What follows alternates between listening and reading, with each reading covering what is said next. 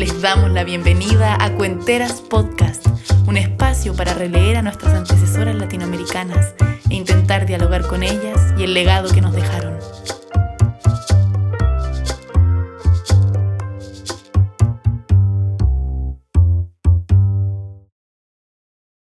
Soledad Acosta nace en la Colombia independizada un 8 de mayo de 1833. Es interesante relacionar esta independencia con lo que sería su labor de vida, buscando incansablemente que las mujeres fueran parte de la construcción de la nación. No desde el hogar y el rol de esposa, sino que a través de una educación igualitaria lo hicieran desde la esfera pública, laboral e intelectual. Ella fue la hija única de un político que fomentó sus estudios, y durante su infancia vivió en Inglaterra y en París, donde tuvo acceso a otro mundo y lenguas, a otra posibilidad de aprendizaje que las niñas de esa época en Colombia. Fue criada como católica, pero su madre fue una mujer sajona, y cabe destacar que en la cultura sajona las mujeres tenían más participación que en las crianzas católicas, por lo que siempre tuvo una relación diferente con su propia subjetividad. Por eso en sus novelas nunca se ve una mujer pedir ayuda a un sacerdote, sino que busca la introspección, por esto sus personajes serán mujeres letradas, que explorarán el autoconocimiento y su papel activo en la nación. Con 20 años realiza su diario íntimo, cubriendo 20 meses con 750 páginas, una escritura diaria y urgente, con hojas llenas de margen a margen y de comienzo a fin.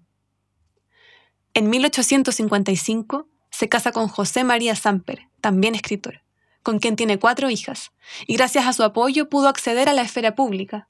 hecho por el que a veces se denigra la labor de Soledad, diciendo que devino solamente de la educación del padre y del apoyo del marido. Ya en sus treintas empieza a publicar sus novelas y relatos en periódicos, con seudónimos como Aldebarán, Bertilda, Andina, Renato y Orión.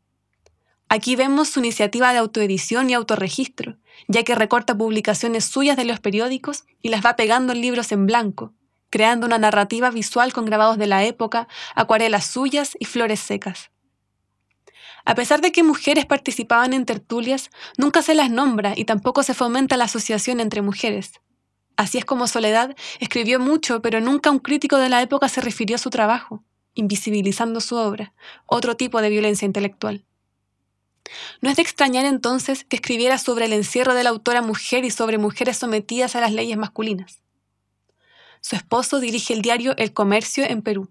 donde hay un anexo cultural llamado La Revista Americana, donde Soledad crea un espacio informativo para mujeres, invitándolas a leer de arte, literatura y ciencia, y escribiendo frases como En manos de la mujer está la suerte de las naciones, o Si en ferrocarriles europeos hay siempre un compartimiento reservado a las señoras donde ningún hombre puede entrar, ¿Por qué no puede haber un periódico tal como la revista, un lugar donde las señoras puedan hablar cara a cara sin riesgo a ser interrumpidas por el sexo feo? En una última etapa, entre 1878 y 1905, la vemos en su faceta periodística, donde funda y dirige cinco periódicos enfocados en abrir el espectro de información, educación y participación que se le daba a las mujeres, además de investigar las biografías de mujeres destacadas en temas sociales, políticos, artísticos y religiosos. Soledad invita a mujeres a participar de la redacción de los periódicos, pero lamentablemente recibe pocas colaboraciones, ya que la época aislaba mucho a las mujeres que se atrevían a participar de la esfera pública, por lo que era común la autocensura. Soledad fue delegada en varios congresos, además de miembro honorario de asociaciones y academias de escritores, y luego de su muerte en 1913 se le reconoció como miembro de la Academia Colombiana de la Historia. Soledad Acosta nos ha dejado un legado revolucionario y transgresor por ser la primera mujer colombiana que se atrevió a contar ficción y asumirse como escritora y periodista profesional, abriendo el espacio para más mujeres, sin tener muchos referentes femeninos para hacerlo y con la constante invisibilización y encierro tras seudónimos, pero hoy al fin podemos decir su nombre.